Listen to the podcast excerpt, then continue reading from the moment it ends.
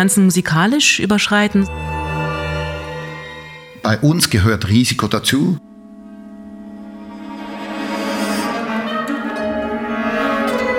Musik am Puls der Zeit ist ein Podcast der Basel Sinfonietta, das weltweit einzige große Orchester für zeitgenössische Musik. Ausgehend von aktuellen Konzertprojekten diskutiert hier der Musikwissenschaftler Robin Keller mit KomponistInnen, DirigentInnen oder SolistInnen über neue und neueste Orchestermusik. Musik am Puls der Zeit bei Basel Sinfonietta. Herzlich willkommen zur Folge 3 von Musik am Puls der Zeit, dem Podcast der Basel Sinfonietta. Die Sommerpause ist vorbei, auch die Zeit der großen Sommerfestivals neigt sich langsam dem Ende entgegen und das wiederum heißt, es geht mit großen Schritten in Richtung Start der eigenen Saison der großen Orchester. Und äh, das trifft natürlich auch für die Basel Sinfonietta zu und so ist das denn auch das Thema des heutigen Podcasts die kommende Saison, die Saison 2022-23. Und wer wüsste da besser Bescheid als die Geschäftsführerin der Sinfonietta, Daniela Martin, und der Chefdirigent der Sinfonietta, Baldur Brönnimann. Ja, schön seid ihr heute hier und gebt uns über die kommende Saison Auskunft. Hallo, hallo, schön dich zu sehen. Hallo, einen schönen guten Tag in die Runde. Bevor wir jetzt aber über die kommende Saison im Spezifischen sprechen, möchte ich von euch mal ganz allgemein wissen, wie eigentlich eine Saison zustande kommt. Daniela, wann fängt man da zu planen an? Es ist ein laufender Prozess der eigentlich die ganze Zeit zwischen der Programmkommission, dem Principal Conductor und mir als äh, Teilhabende der sogenannten Programmkommission der Basel Sinfonietta läuft. Es ist äh, ein Austausch zu Ideen, die natürlich einerseits von den Künstlern, sprich von dem Principal Conductor kommen, aber auch viele Impulse der MusikerInnen des Orchesters, die natürlich auch im steten Kontakt mit Komponisten und Komponistinnen stehen. Und insofern erachte ich es als als ein Sammelbecken von Ideen, aus dessen wir dann herausfischen oder es sich auch herauskristallisiert, was für die kommende Saison spannend sein kann. Das heißt zum Beispiel, was ihr programmiert, also welche Stücke ihr spielt, das hängt schwer auch von diesen Mitgliedern der Programmkommission ab. Da gibt es dich beispielsweise, du bist dabei, Leute aus dem Orchester sind dabei und ihr macht also ab, welche Komponisten, Komponistinnen ihr spielt mit welchen Werken. Ja, so zusammengefasst, natürlich ist Baldo Bronnimann auch Teil der Kommission. Natürlich gibt es auch Ausrichtungen. Also es ist nicht nur ein Sammelsurium von Ideen, sondern wir haben programmatische Ideen, die hinter dem Orchester stehen. Die sind natürlich auch gebunden an den Auftrag, den das Orchester erfüllt, sprich auch den Auftrag des Kantons Basel-Stadt. Und insofern kommen viele verschiedene äh, Parameter zusammen, die dann in einem Programm äh, so zum Aufschallen kommen. Also ich muss vielleicht sagen, weißt du, das Programm, das man sieht am Schluss, das ist eigentlich quasi nur die Spitze des Eisbergs. So alles das, was darunter liegt, sind zum Beispiel unsere Strategie als Orchester, also zum Beispiel, wir wollen ein neues Repertoire spielen, wir wollen Aufträge vergeben, wir wollen wichtige Stücke nach Basel bringen, wir haben Aufträge, die von außen kommen, die von der Gesellschaft an uns herangetragen wird oder von Veranstaltern. Und das sind so, das sind dann so große Bausteine, aus denen wir dann ein konkretes Programm zusammenbauen. Und ich glaube, so was man dann sieht, das Programm ist eigentlich das, das Endprodukt aus vielen von diesen Strängen, die zusammenfließen und die wir dann quasi mit Inhalt füllen. Ja, jetzt hast du es schon angesprochen, eben zum Beispiel Aufträge, die ihr ja vergebt. Gibt es da bestimmte Kriterien? Ihr vergebt ihr Aufträge an äh, bestimmte Nationalitäten oder bestimmte andere Kriterien? Also wir haben die uns zum Ziel gesetzt und äh, das ist auch formuliert und so, dass wir erstens mal Schweizer Musikschaffen fördern wollen. Das heißt Aufträge an Schweizer Komponistinnen und Komponisten. Wir wollen bei wichtigen internationalen zeitgenössischen Komponisten präsent sein, in dem Sinn, dass wir Co-Aufträge machen.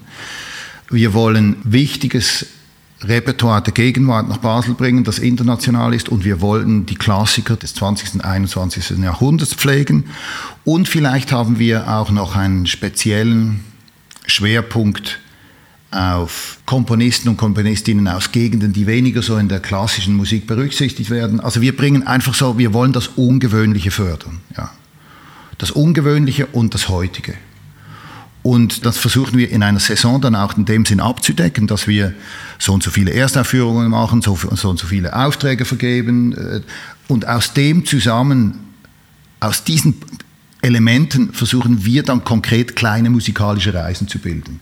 Dass das nicht einfach irgendwie Felder sind, die abgetickt werden, sondern dass für das Publikum ein konkretes musikalisches Erlebnis daraus entsteht. Genau, es muss ja im Programm in sich dann ja auch zusammenpassen genau. und einen Sinn ergeben. Weil, weil, was ich jetzt hier so erkläre, das klingt so nach Schreibtischarbeit, aber es ist am Schluss Musik. Das Wichtige ist ja, dass die Leute ins Konzert kommen und sie hören was Tolles. Ja. Und was dann dahinter ist, das ist ja sehr oft bei zeitgenössischer Musik, du kannst irgendetwas auf ein Programm schreiben, die Leute wissen nie, wie das eigentlich klingt.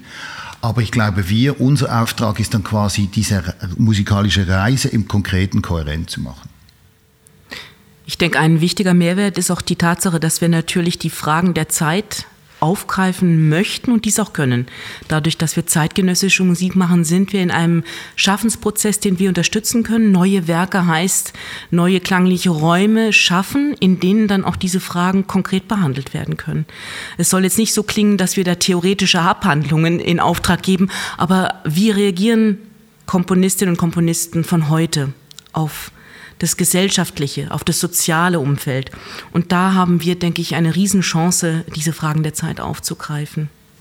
Genau, die Komponistinnen und Komponisten, die ein Auftragswerk schreiben, machen dies ja normalerweise auch in einem äh, sehr abgegrenzten Zeitrahmen. Ich weiß nicht, sind das zwei Jahre im Normalfall, wo man Zeit hat? Oder? Kürzer manchmal. Da gibt es keine Regel, hängt auch sehr stark von der Komponistin oder dem Komponisten ab, ja. zwischen zwei und einem Jahr. Es gibt Leute, die schneller schreiben oder die ausgebuchter sind und so, also das ist ganz individuell. Wobei die zeitliche Beschränkung gar nicht mal so eine Rolle spielt, meines Erachtens, was da entsteht, sondern es entsteht ein Werk erstens mal ausgehend von einer künstlerischen Idee, wo auch keine Einflussnahme unbedingt stattfinden soll. Also wir gehen nicht zu der Komponistin und Komponisten und sagen, schreib äh, genau äh, thematisch oder inhaltlich zu dem. Es gibt da eher einen, einen, Impuls oder ein Gespräch oder einen gemeinsamen Austausch. Und dann gibt es natürlich das Programm, was um das neu geschaffene Werk herum besteht. Manchmal fällt es mehr ins Gewicht, ein anderes Mal weniger. Also es ist jedes Mal ein individueller Fall, wie so ein Werk dann zustande kommt. Weißt du, das kannst du ja zum Beispiel am Beispiel von Mauro Hertig konkret illustrieren. Dort äh, kam eine Anfrage aus, aus Belgien, der, der, der Promoter war an, die hatten ein Thema Wissenschaft und Musik. Und wir wollten einfach unbedingt, wie wir das immer wollen, wenn wir Gastspiele machen, wir wollten ein Schweizer Werk mitnehmen. Und dann haben wir halt mit Mauro auch ein bisschen geredet über das Thema. Er ist dann mit einem wissenschaftlich inspirierten Thema gekommen. Und das hat auch dann sehr gut ins Programm gepasst. Und so ist es oft, ein Anstoß kommt von irgendwo und das wird dann irgendwo umgesetzt. Und ich finde es auch ganz wichtig, dass das nicht immer wir sind, also die Leute, die drin arbeiten, sondern das kommt sehr oft von außen. Und das ist für uns ja wichtig. Wir kennen zwar Stücke, aber die, die Leute, die am Pult sind, das sind ja, das sind ja alle, das sind nicht nur wir. Und deswegen kommen diese Ansätze so, die kommen von überall her. Von den Musikerinnen und Musikern der Sinfonietta selbst oder auch noch weiter von außen? Von noch weiter, von irgendjemandem. Also das weißt du, von Leuten, die ein Festival haben oder wir haben auch Gespräche mit, mit jüngeren Leuten oder mit Leuten, die einfach einen anderen Blickwinkel auf die Realität haben als wir. Ich meine, ich bin 53, ich bin ein Mann, ich bin weiß, ich bin Schweizer, bla bla bla. Ich sehe die Sachen aus meiner Sicht. Ja. Aber ich meine, das ist ja, wir haben alle unsere Blickwinkel, die Realitäten, die sind ja so vielseitig und das muss irgendwie in der Sinfonietta präsent sein. Ne? Deswegen ist es auch sehr wichtig, in Kontakt zu treten mit dem Außen. Und zwar nicht nur vom Schreibtisch aus, sondern ein großer Teil meiner Tätigkeit ist auch zu den Referenzfestivals, also neue Musikfestivals zu fahren, um dort auch Inspiration zu finden und auch mit den Künstlerinnen und Künstlern in Austausch zu sein, wirklich abzuholen, da wo die Sachen geschehen, was beschäftigt die Leute. Das ist wirklich auch dann die Verbindung der Sinfonietta nach außen im Sinne von Ideen hineinführen ins Orchester, die wir gar nicht anderweitig bekommen könnten. Ja, ein Großteil der Arbeit eben, das ist etwas, das man von außen gar nicht sieht, wenn man das fertige Programm sich anschaut, ist natürlich auch am Schreibtisch oder eben, wie du sagst, an Festivals zu gehen. Ein riesiger Prozess, der dann tatsächlich zu einer Saison im Speziellen führt. Jetzt wurden einige Dinge der kommenden Saison schon angesprochen. Mauro Hertig hast du angesprochen, einen Komponisten, von dem er ein Werk spielt in der kommenden Saison. Belgien wurde angesprochen, wo ihr auf Tournee fahrt mit der Sinfonietta in der kommenden Saison. Aber zuerst mal der Reihe nach. Das kommt alles äh, in späteren Konzerten vor. Ihr beginnt die Saison schon recht bald, Mitte September, am 18. September, mit dem ersten Abokonzert. Himmlischer Wahn heißt dieses Konzert. Und dabei werden Werke gespielt von John Cage, Hans Abrahamsen, Kaya Sariaho und Michael Jarell. Also wir haben da vier verschiedene Nationen vereint, USA, Dänemark, Finnland und die Schweiz. Wie kam es zu diesem, zu diesem Programm oder was ist die Überlegung dahinter? Also dieses Programm ist vielleicht gerade ein bisschen eine Illustration für die, den Prozess, den wir jetzt ein bisschen geschildert haben. Das zentrale Werk, von dem wir dort ausgegangen sind, das ist Let Me Tell You von Hans, Abrahamsen, also dieser Liederzyklus, der viele Preise gewonnen hat und der von vielen Leuten so ein bisschen als eines der wichtigsten im 21. Jahrhundert entstandenen Werken angeguckt wird. Wir wollten das programmieren und der Inhalt dieses Zyklus, das ist ja der Ophelia-Monolog aus Hamlet. Und zwar geht es darum, die, eigentlich die Hamlet-Geschichte so ein bisschen aus Ophelias, ähm, aus Ophelias Sicht zu sehen. Also Ophelia äh, hat einen Monolog. Ja? Und dieser Monolog ist 480 Wörter lang, genau so lang wie der Ophelia-Text im Hamlet. Und äh, bei diesem Monolog geht es um ihre inneren Landschaften. Abrahamsen hat es ja sehr schön komponiert in dem Sinn, dass er die innere Landschaft mit der äußeren Landschaft kombiniert hat. Es kommt so dieses, diese, die, der dritte Satz ist eine Schneelandschaft. Das hat er ja sehr oft geschrieben. Also es gibt ja ein Stück, das heißt Schnee von ihm. Aber diese Schneelandschaft, die so ein bisschen das Innere reflektiert. Und ausgehend von diesem Werk wollten wir ein Landschaftenprogramm machen. Oder das so mit Atmosphäre und atmosphärischen Störungen vielleicht zu tun hat und das die äußere Landschaft mit der inneren Landschaft in Beziehung setzt. Und so kam halt Cage dazu, Imaginary Landscape, also diese Utopielandschaften mit Schallplatten und also so nicht musikalischen Instrumenten quasi und Ciel d'Hiver, der Winterhimmel von Kaya Sariaho und natürlich auch der wichtige Schweizer Komponist Michel Jarel, von dem wir seit meiner Zeit noch nie was gespielt haben, den ich, der ganz toll für Orchester schreibt und das hat auch ein atmosphärisches Stück äh, über quasi Wetterlagen, ja. also quasi äußere und innere Wetterlagen. Genau, sein Stück hat ja einen vielleicht im ersten Moment komplizierten Titel Le ciel tout à l'heure encore si limpide, soudain se trouble horriblement. Man hört aber schon im Titel, da geht es schon auch zu und her, da geht es zur Sache in der Musik. Ja, klar, das Stück ist, es ist ein ganz tolles Orchesterwerk und es ist auch stilistisch ganz anders als zum Beispiel der Cage. Und das ist bei uns ja auch äh, Michels Musik ist natürlich sehr französisch, äh, auch vielleicht ein bisschen wie Kayas Musik, aber bei uns ist ja auch immer ein bisschen ein Ziel, dass die musikalische äh, Reise in den Konzerten nicht so akademisch wird, in dem Sinn, dass man einfach Musik, die aus ganz verschiedenen Hintergründen und ganz verschiedenen äh, Realitäten rauskommt, dass man die zusammenwirft und dass die halt dann ein eigenes, äh, etwas Eigenes ergibt. Und das denke ich, dass das bei diesem Programm sehr schön funktionieren wird. Und ich, wir haben natürlich auch daran gedacht, an ein, ein Konzert zu machen, die in, das in der Akustik des Stadtcasinos ganz speziell gut funktionieren wird. Und Michels äh, Musik ist halt für das wirklich ideal.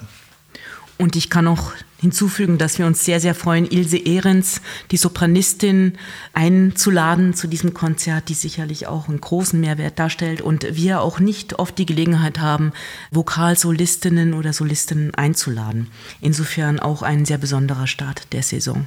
Genau, mit einer Sopranpartie, die ja nicht ohne ist, ist ja ein sehr anspruchsvolles Stück für äh, vor allem für die Gesangssolistin, das bei dem ersten Saisonkonzert da gespielt wird. Ja, das lebt komplett von ihr. Also ich habe mit Ilse schon mal Le Grand Macabre gemacht und so und sie kann natürlich diese Musik wirklich auch singen. Und ähm, äh, aber das Stück, das steht und fällt natürlich, es ist äh, alles die Ophelia und so und das ist ähm, ihre Show. Und das, äh, da braucht man natürlich eine Sängerin, die das auch tragen kann, das ist klar. Bei diesem Konzert fällt auf, oder bei der Programmierung fällt auf, drei Herren und eine Frau werden gespielt. Ist das äh, etwas, das ihr euch zu Herzen genommen habt zu programmieren grundsätzlich oder nimmt man halt was verfügbar ist, weil die klassische Musikwelt ist ja immer noch ein bisschen eher männerdominiert als frauendominiert? Wir versuchen das zu berücksichtigen, wobei das ist natürlich viel einfacher in neuer Musik als in alter Musik. Ja. Bei neuer Musik muss man nicht so weit suchen, dass man, dass man Frauen programmieren kann. Ich denke trotzdem, dass wir zum Beispiel bei den Aufträgen achten wir konkret darauf, dass wir wirklich Frauen auch zu einem gewissen Prozentsatz berücksichtigen, weil das ist ja quasi die Musik von morgen. Ja. Und bei der heutigen Musik gucken wir, dass Frauen vertreten sind. Ja, also der, aber wie gesagt, es gibt natürlich sehr viel auch wichtige der weibliche Komponistinnen und deswegen ist das in dem Sinn nicht so schwer. Ja. Jetzt in der kommenden Saison haben wir bewusst in dem Sinne auch zwei Frauen beauftragt, zwei Komponistinnen, die beide in der Schweiz wirken. Anna Sova, Polin, aber in der Schweiz lebend und äh, wirkend für das dritte Abo-Konzert, wo sie ein Werk schreiben wird, was aber auch eine Antwort auf den Spielort, nämlich das Tangli-Museum sein wird. Und das ist sicherlich auch eine sehr schöne Gelegenheit, dass wir da in einem sehr außergewöhnlichen und symbolisch starken Ort spielen werden, auf den die Komponistin reagieren kann. Und dann vergeben wir einen Auftrag an Asia Achmetjanova, eine Komponistin, die aus Lettland stammt, aber auch schon seit einiger Zeit in der Schweiz lebt und wirkt und ähm, die ein Werk nicht nur für unser viertes Abo-Konzert in Basel schreiben wird, sondern mit dem wir dann auch auf Tournee gehen, nämlich zum Festival Archipel nach Genf. Insofern zwei wunderbare Gelegenheiten, auch mit Komponistinnen und insbesondere auch jungen Komponistinnen zusammenzuarbeiten. Und an der Stelle kann ich auch noch sagen, es gibt einen weiteren Aspekt, der sicherlich auch eine große Rolle spielt bei der Programmierung. Wir haben als Orchester der neuen Musik auch die Aufgabe, eine Art Sprungbrett oder eine Art Hilfestellung für eine Karriereschmiede zu sein. Es ist gar nicht so einfach, als junger Komponist oder Komponistin einen Auftrag für großes Orchester zu erlangen. Insofern äh, sagen wir, okay, wir nehmen das in Anführungszeichen Risiko auch auf noch sehr unbekannte Künstler zu beauftragen und dadurch auch einen Startschuss geben zu können oder eine Hilfestellung für äh, im Werden sich befindende Karrieren. Da muss ich vielleicht auch noch ergänzen, weißt du, es ist ja, bei Orchestern ist es immer so, du kriegst mal einen Auftrag als junger Komponist und entweder finden es alle gut und du kriegst den nächsten Auftrag oder alle finden es schlecht und du kriegst keinen mehr. Und wir finden einfach, das ist einfach nicht eine Art und Weise an irgendwie junge, mit junge Komponisten äh, zu entwickeln, weil du musst bei Orchester wie halt bei Klavier oder einem Streichquartett auch, du musst auch üben können. Und das Problem ist oft, dass bei Orchesteraufträgen, weil sich alle das bewusst sind, dass man irgendwie, dass es zum ersten Mal wirklich hinhauen muss, schreiben alle immer irgendwie sehr sichere Sachen. Ja, also du, wenn du richtig Risiko eingehst, dann ist natürlich schon die Gefahr, dass sagen alle, oh, ne, nichts mehr von dem, das, das wird ja eh nichts und so. Und das wollen wir wirklich vermeiden. Wir wollen, bei uns gehört Risiko dazu und es gehört auch dazu, dass mal ein, ein Stück abfallen darf. Weil wenn man im klassischen Betrieb nachguckt, ich meine, heute spielen wir Brahms, Beethoven und so weiter, also wir spielen die Komponisten, die schon durch diesen Prozess durch sind. Aber wir, äh, der Sinfonietta, wir müssen diesen Prozess ermöglichen. Das heißt, wir dürfen nicht einfach nur Meisterwerke spielen. Wir müssen auch Sachen spielen, die vielleicht mal äh, der, der die, die nicht gelingen oder die, äh, die, die Schwierigkeiten haben oder so, das gehört bei uns dazu, weil die Leute lernen davon und unser Publikum schätzt, glaube ich, diese riesige Freude an uns. Es handelt sich ja, wie du vorhin schon gesagt hast, um die Musik von morgen. Genau, das heißt, es geht darum, eine Zukunft auch mitzugestalten. Das schlägt schön die Brücke zum zweiten Abo-Konzert, ähm, Aufgang und Absturz ist da die Überschrift. Und da ist es ein bisschen eine Mischung aus beiden. Da gibt es unter anderem ein Werk von Giorgi Ligeti, der sich ja eigentlich in der Musiklandschaft schon ziemlich etabliert hat, kann man sagen. Und andererseits aber auch Werke von äh, jüngeren Komponisten, der angesprochene Schweizer Mauro Hertig, aber auch ähm, Simon Steen Andersen aus Dänemark wird gespielt und der Brite Julian Anderson. Ja, Simon und Julian werden froh sein, wenn du sie jüngere Komponisten nennst. Jünger als Ligeti sind, ja. Auf jeden Fall sind sie das, genau. Mit diesem Konzert wird auch ein neuer Konzertort für euch in Angriff genommen oder bespielt, nämlich der Burghof in Lörrach. Ein Sprung über die Grenze sozusagen, glaube ich, auch ein Motto für die kommende Saison im Allgemeinen, oder? Ganz richtig. Es ist für die Basel-Sinfonietta als in Basel sitzendes Orchester natürlich sehr spannend, das Dreiländer Eck sich zur Stärke zu machen. Und wir haben dann unglaubliches Potenzial, was wir auch noch weiter ausschöpfen können. Wir wollen also nicht nur die Grenzen musikalisch überschreiten, sondern auch die Grenzen im wahrsten Sinne des Wortes, weswegen wir im Rahmen des zweiten Abo-Konzertes im Burghof Lörrach spielen werden. Eine neue Kooperation, über die ich mich sehr freue, vor allem weil sie sich dynamisch gestaltet und dies auch dank Timo Sadovnik, der neue Geschäftsführer des Burghofs seit Frühjahr diesen Jahres. Ich glaube, da ist ein Potenzial, was wir weiterführen können und insofern freuen wir uns auf dieses Konzert im November, um da einen ersten Erfahrungswert zu haben. Wir werden natürlich unser Abo-Publikum mit hinübernehmen. Es werden Busse zur Verfügung gestellt, so dass auch das Logistische dem Dreiländereck oder dem Gedanken des Dreiländerecks nicht entgegensteht. Wir hatten auch schon eine andere schöne Erfahrung im Dreiländereck, nämlich unser sechstes Abo-Konzert der vergangenen Saison. Wir waren nämlich im Sportzentrum Pfaffenholz, was zwar trotz des deutschen Titels sich auf französischem Boden, nämlich in Saint-Louis befindet. Insofern haben wir auch da den Sprung schon geschafft ins andere Nachbarland. War auch eine ganz tolle Erfahrung und auch diese Kontakte werden wir weiterführen und insofern über Basel hinaus in Frankreich und Deutschland präsent sein. Ja, und wenn wir es schon von neuen Auftrittsorten haben, das hast du vorhin auch schon angesprochen mal, das dritte Abo-Konzert nämlich wird im Tangeli Museum in Basel stattfinden. Auch wieder ein neuer Konzertort für euch. Was hat dazu bewogen, im Tangeli Museum, einem doch speziellen, aber sehr symbolischen Ort für Basel, ein Konzert zu veranstalten? Also bei uns ist das Risiko ist ja nicht nur in der Programmierung drin, sondern man kann ja, die Leute, die zu uns kommen, die erwarten auch einen gewissen Rahmen, einen Sinfonietta-Rahmen für ein Konzert. Und das finde ich auch ganz spannend. Man geht nicht einfach in die Tonhalle oder in den Musikverein, sondern die Sinfonietta kommt eben dorthin, wo man es nicht erwartet. Und deswegen finde ich halt ganz wichtig, an speziellen Orten zu spielen, weil sehr oft, wenn ich mit alten Sinfonietta-Abonnenten rede, da können sie sich an diese speziellen Orte erinnern und das machen wirklich auch nicht viele Orchester. Und sehr oft ist ja auch so, dass du die Musik wahrnimmst innerhalb des Rahmens, in dem sie, du sie hörst. Ja. Und deswegen ist es halt etwas anderes, etwas im Tägeli Museum oder im Burghof zu hören, als irgendwie im, im KKL in Luzern. Ja. Und das wollen wir schon ein bisschen pflegen. Und ähm, ich finde auch, weißt du, nach der Covid-Zeit, wir haben darunter gelitten, dass man nirgends mehr, nirgends mehr hin konnte. Und weißt du, Musiker, auch wenn es manchmal vielleicht nicht immer so scheint, aber es sind, Musiker sind Suchende. Weißt du, man Reisen ist irgendwie so ein bisschen in der DNA drin. Weißt du? Und man kommt an Orte und man nimmt Sachen auf und so. Und das ist jetzt schön, dass wir das wieder können. Und das finde ich, auch wenn es, weißt du, wenn es vielleicht so international so Mikrotourneen sind, die man ja von Basel aus gut machen kann, ja, aber es ist trotzdem wichtig, weißt du, in diesen Orten präsent zu sein. Und ich bin ganz ganz sicher zum Beispiel, dass das Tägeli Museum mit dem Spirit, der da drin ist, weißt du, dieser Freigeist von Tägeli und alles, das wird unserem Konzert etwa noch eine ganz neue Dimension geben. Ja. Und natürlich stärkt man sich auch als Institution in Basel gegenseitig den Rücken. Es ist auch wirklich ganz toll, dass das Tangeli Museum uns geöffnet wird, weil dort ja eigentlich durch die Exponate gar nicht so oft die Möglichkeit besteht, als großes Orchester zu spielen. Jetzt ist der Fall so im Januar und insofern auch meinen herzlichsten Dank an Roland Wetzel, den Direktor des Museums. Genau, das Konzert, das dort gespielt wird, steht unter dem Titel Mysterium Klang. Die schon angesprochene in der Schweiz lebende Polin Anna Sova wird ein neues Werk für Orchester schreiben für dieses Konzert.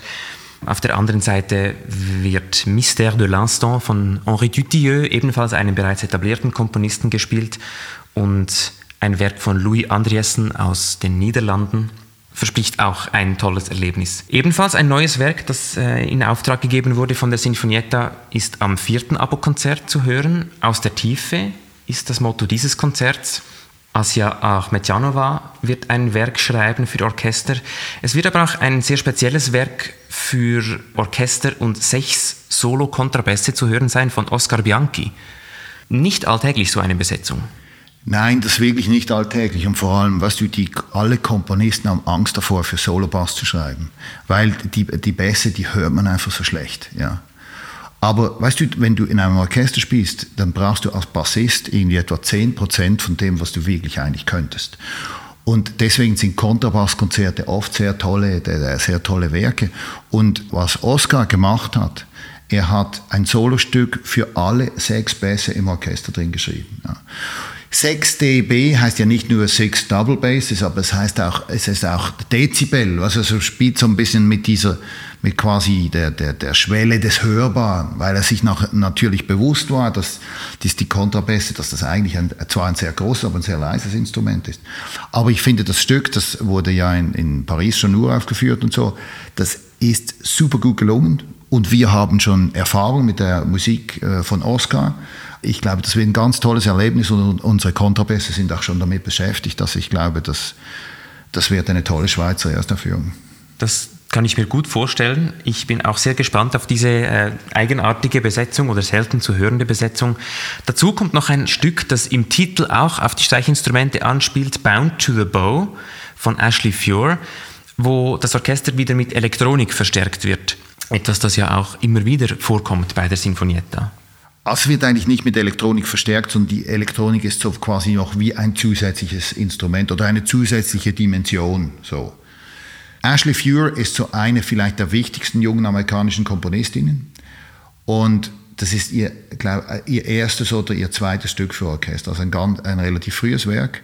Und es ist ja oft so, dass Komponisten und Komponistinnen quasi die Dimension des Orchesters noch durch die Elektronik ein, einen Schritt weiterentwickeln können. Und das hat sie gemacht in dem Sinn, dass die Klänge halt oft ein bisschen dreidimensional werden oder dass sie, die Elektronik sich eigentlich komplett mit, der Orchester, äh, mit den Orchesterklängen vermischt. Dann das fünfte Abo-Konzert findet im nächsten Mai statt, Mai 2023. Pandora Paranoia heißt dieses Konzert. Werke von Schweizer Michael Pelzel werden aufgeführt von Helmut Lachenmann und von Yijing Zhu, einem ähm, chinesischen Komponisten. Das Spezielle an diesem Konzert, denke ich, die Aufführung von Carnatic Pandora, ein Violinkonzert von Michael Pelzel, den äh, ihr für dieses Konzert gewinnen konntet. Ja, der Titel sagt ja schon, dieses Violinkonzert wird sich mit der kanadischen, indischen Musik auseinandersetzen. Also ich glaube, da werden wir in ganz spezielle klangliche Sphären entführt werden. Wir hatten schon äh, zuvor Zusammenarbeit mit Michael Pelzel. Insofern freuen wir uns auf dieses neue Projekt, was auch an die Solistin gebunden ist, nämlich äh, Caroline Wiedmann eine renommierte äh, Geigerin, gerade im Bereich der neuen Musik, die Ja gesagt hat, dieses Violinkonzert uraufzuführen. Und insofern finde ich, haben wir da ein ganz tolles künstlerisches Team zusammenbekommen im Rahmen dieses fünften Abo-Konzerts.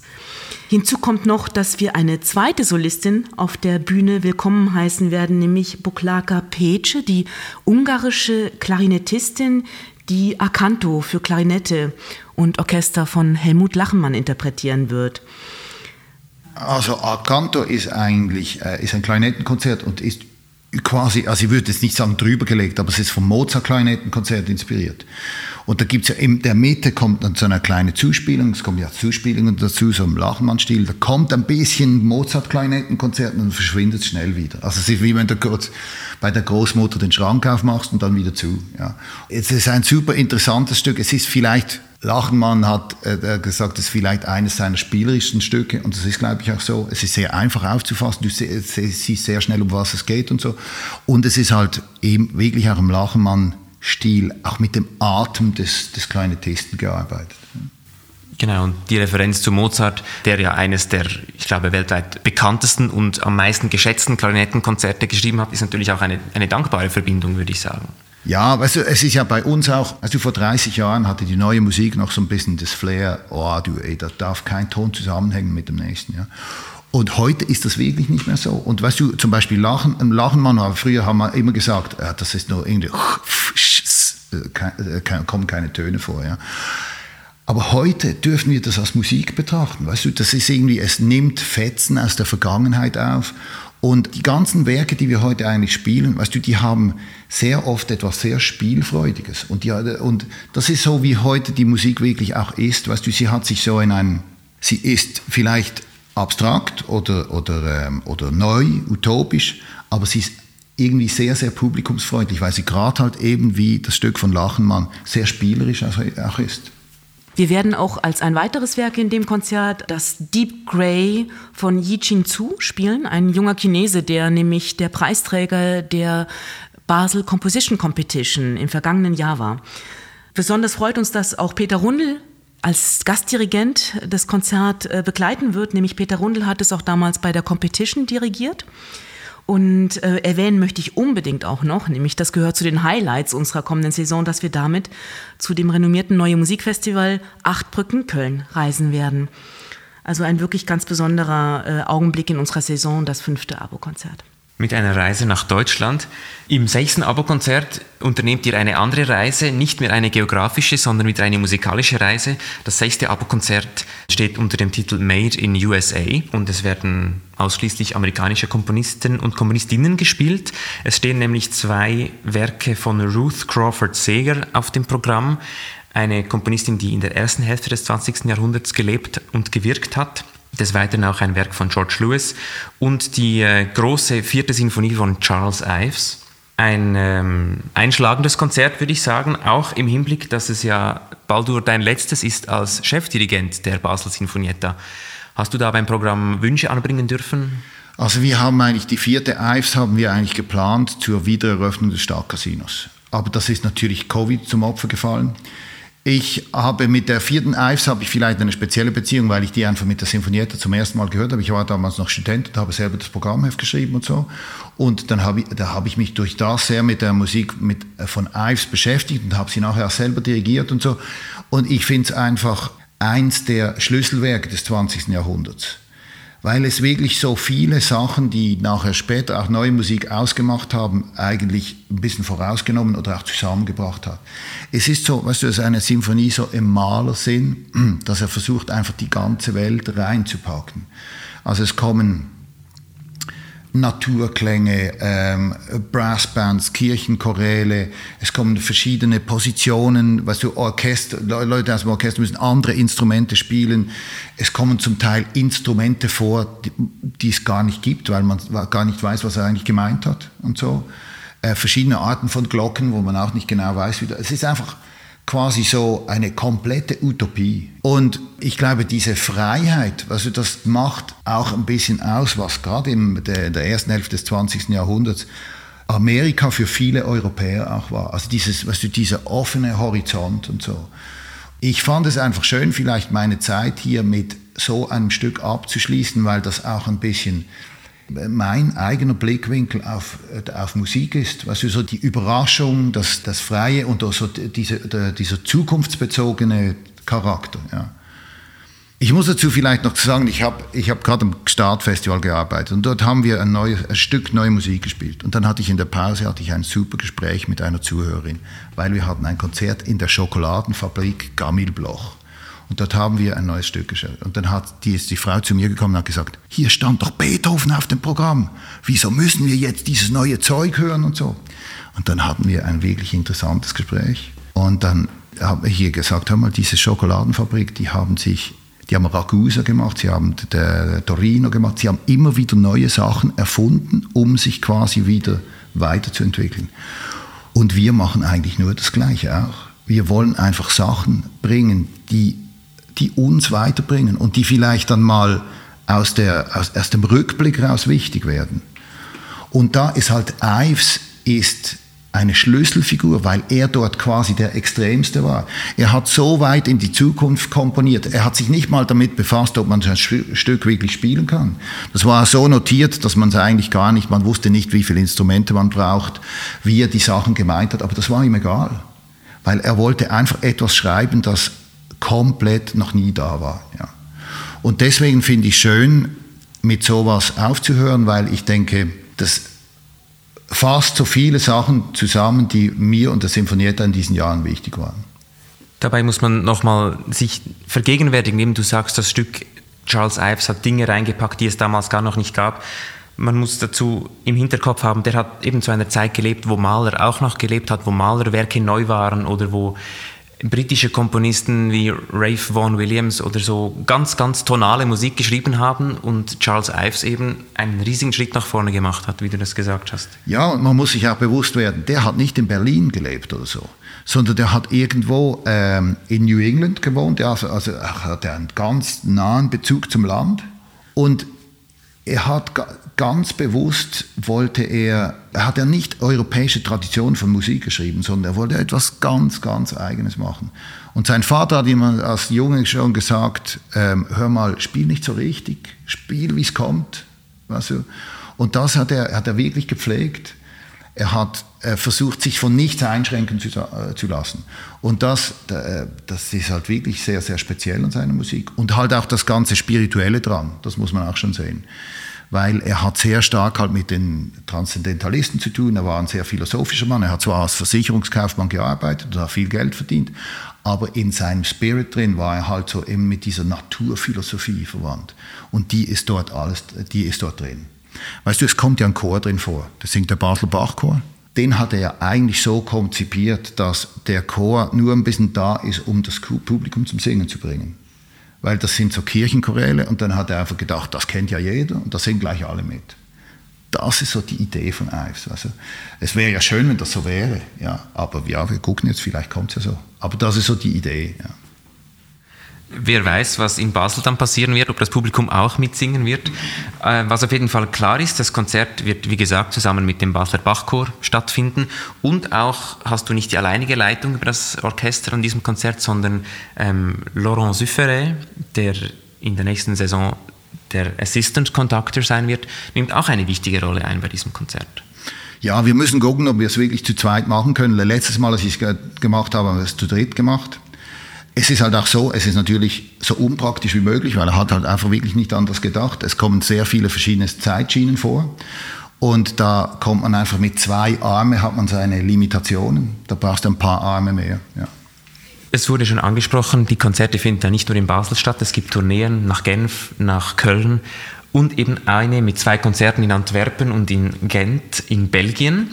Daniela, wieso fiel die Wahl auf Belgien ausgerechnet, sage ich jetzt mal, und Wieso sind Tourneen derart wichtig? Oder wie wichtig sind Tourneen für das Orchester?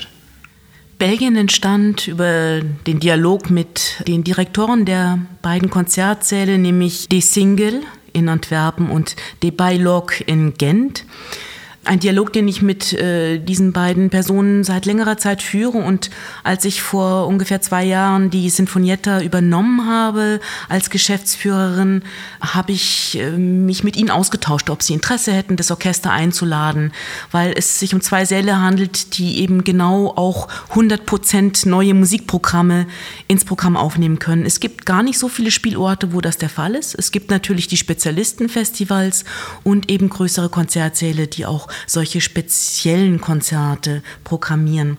Dass es dann geklappt hat, ist natürlich wunderbar. Es ist gar nicht so einfach, ein großes Orchester mit 80 Leuten auf Tournee zu bringen. Ich spreche natürlich an, dass es große logistische als auch finanzielle Herausforderungen sind. Aber insofern dass es dann so tolle Konzertsäle sind, ähm, bestätigt nur und äh, macht den Aufwand, den es bedeutet, umso sinnvoller. Wir als Basel Orchester sind nicht nur im steten Austausch mit der internationalen Musikwelt äh, im Rahmen der Aufträge die, oder Koproduktionen, die wir ins Leben rufen, sondern natürlich ist es für das Orchester auch wichtig, international zu strahlen im Sinne von international zu spielen. Es gehört dazu, um das Renommee des Orchesters ähm, zu vergrößern, aber es ist natürlich auch immer wieder für das Orchester eine ganz wichtige und eine tolle Herausforderung, in anderen Konzertsälen zu spielen, sich auch international messen zu dürfen und ja, ich denke, insofern ist es wirklich ein wichtiger Standbein oder ein wichtiges Feld im Rahmen der Basel Sinfonietta Aktivität, das internationale Touring. Es ist auch die erste Tournee der Sinfonietta nach Belgien, insofern auch da ein schöner Startschutz gesetzt. Ich denke, dass Benelux insgesamt ein sehr interessantes Musikleben hat, gerade im Bereich der neuen Musik und hoffe sehr, dass daraus dann auch weitere Projekte und Zusammenarbeiten entstehen. Aber ich bin da sehr optimistisch. Genau, du hast es angesprochen, ihr spielt ja auch in der, in der kommenden Saison eben ein Stück von Louis Andriessen zum Beispiel, der aus den Niederlanden stammt. Also auch da ist, äh, denke ich, sehr viel Potenzial vorhanden, wie du das ja auch schon gesagt hast. So viel zu der äh, kommenden Saison. Ich glaube, wir haben einen ganz schönen Überblick gekriegt, wo ihr hinfahrt, was ihr macht, wie das aufgegleist wird. Und man muss sich hierbei nochmal vergegenwärtigen mit einem weinenden Auge eben, dass es die letzte Saison ist von Baldur Brönnimann als Chefdirigent. Mit zwei weinenden Augen. Mit zwei weinenden Augen natürlich sogar. Wenn man da zurückblickt, du hast 2016 diesen Posten übernommen, den es eigentlich vorhin gar nicht gegeben hat. Nein, und weißt du, das waren ja, das waren ja lange Diskussionen. So. Ich weiß noch, als das Gespräch war, die Leute wollten ja nicht Chefdirigent, das Titel. Das klang irgendwie zu autoritär. Das passte nicht so in die, deswegen haben sie Principal Conductor, also da war so vorgeschlagen und so. Und das zeigt dir nur mal, wo das eigentlich angefangen hat. Also ich habe das Orchester ja schon als, quasi als Kind gekannt und so. Und die sind so aus dieser, ja, dieser alternativen Basler Szene rausgekommen. und sind natürlich dann größer geworden und so. Und ähm, ich bin, ich glaube, in dieses Orchester ein bisschen natürlich reingefallen wie ein Meteorit. Keiner wusste genau, was wird und so. Und ich wusste, ich sah natürlich, was man machen muss, aber ich wusste genau wie, nicht, wie, nicht genau, wie man es machen musste. Und ich glaube, wir sind alle, also das Orchester und ich auch, wir, wir sind durch das älter geworden, reifer und haben auch viel voneinander gelernt. Und es war irgendwie eine, es war eine intensive Zeit, aber es war auch eine du, eine Zeit, in der ich wieder mit Basel in Kontakt kam. Und, ähm, und es ist jetzt auch gut, dass mir, ich, dass mit Titus jetzt weitergeht, weil es war eine intensive Zeit, aber es ist gut, sie hat auch eine, ein klares Ende. Genau, dein Nachfolger, den hast du schon angesprochen, Titus Engel, ein Schweizer Dirigent, der dieses Amt des Principal Conductor nachher übernehmen wird. Darf man fragen, wohin geht es bei dir als nächstes nach diesem Amt? Ja, Mensch, ich habe zu viel zu tun. Ich habe sehr, sehr viele Projekte, weißt du, die ich die ich manchmal auch nicht machen kann, weil ich einfach, ich war ein Porto-Chef äh, vorher und jetzt in der Sinfonietta und weißt du, neue Musik zu, äh, zu programmieren und zu, zu lernen auch, ist eine ist anders als nur mit historischer Musik zu arbeiten. Es ist ein viel größerer Aufwand. Das ist für mich auch sehr, sehr interessant. Aber man muss sich einfach einteilen. Und ich habe einfach, weißt du, viele Orchester, mit denen ich schon Projekte mal angedacht hatte, aber nie machen konnte, weil man es einfach zeitlich nicht realisieren konnte. So, das kommt jetzt so in nächster Zeit, kommt das. Ich war die letzten, so weißt du, 15 Jahre war ich immer irgendwo Chef. Und du hast natürlich als Chefdirigent hast du manchmal die, ähm, ziemlich wenig mit Musik zu tun. Das kommt dann manchmal ganz am Schluss. Und ich freue mich jetzt einfach auch mal ein bisschen auf eine Zeit, wo die Musik ein bisschen an erster Stelle kommt. Deswegen, ähm, ja, ist das schon ein, ist ein guter Schritt. Genau, die Musik kommt auch an erster Stelle in der kommenden Saison, über die wir heute gesprochen haben. Wenn Ihnen, die zugehört haben, jetzt bei dem Gespräch darüber das Wasser im Munde zusammengelaufen ist, kann ich das einerseits verstehen und andererseits ähm, Ihnen das Abo der Sinfonietta schmackhaft machen, dass es ab sofort zu kaufen gibt, online oder auch telefonisch. In dem Abo sind enthalten die sechs Abo-Konzerte. Dabei kann man neun Premieren erleben, also neun Uhr oder Schweizer Erstaufführungen sind zu hören. Und äh, es warten auch zusätzliche Vorteile wie eine Freikarte für ein weiteres Konzert, Rabatt beim Kauf von Einzelkarten oder eben ein Shuttlebus-Service zu den Konzerten, die außerhalb von Basel stattfinden, damit man sich dort vor der Tür absetzen lassen kann. In diesem Sinne ist das Gespräch für uns drei zu Ende. Ich möchte mich ganz herzlich bedanken bei dir, Daniela, und bei dir, Baldur, dass ihr euch die Zeit genommen habt, über die kommende Saison zu sprechen. Ja, vielen Dank. Vielen Dank an dich. Hm. Und äh, weiterhin möchte ich mich bedanken beim Studio Ton Ton aus Basel, das für den Schnitt verantwortlich ist, beim Schweizer Komponisten Kevin Juera, von dem die in diesem Podcast zu hörende Musik stammt, und bei Kafka, dem Kollektiv für kulturelle Aufgaben, das diesen Podcast ausführlich produziert. Die nächste Folge des Podcasts wird äh, Mitte Oktober dann zu hören sein. Es bleibt mir nur noch zu sagen, bis dann eine gute Zeit, vielen Dank fürs Zuhören und bis zum nächsten Mal, wenn es wieder heißt Musik am Puls der Zeit.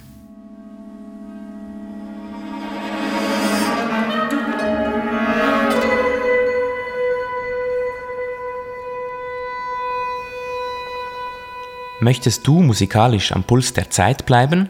Dann abonniere jetzt den Podcast der Basel Sinfonietta. Du findest uns überall dort, wo es Podcasts gibt.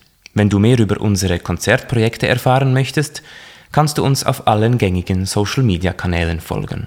Das beliebte Abo der Basel Sinfonietta wie auch Konzerttickets kannst du unter www.baselsinfonietta.ch bestellen. Dort findest du auch Informationen, wie du uns finanziell als Mitglied unseres Fördervereins unterstützen kannst. Als Sinfonietta Supporter, im Sinfonietta Club oder im Sinfonietta Lab. Dieser Podcast wird unterstützt durch das Bundesamt für Kultur, Kanton Basel-Stadt und Kanton Basel-Landschaft.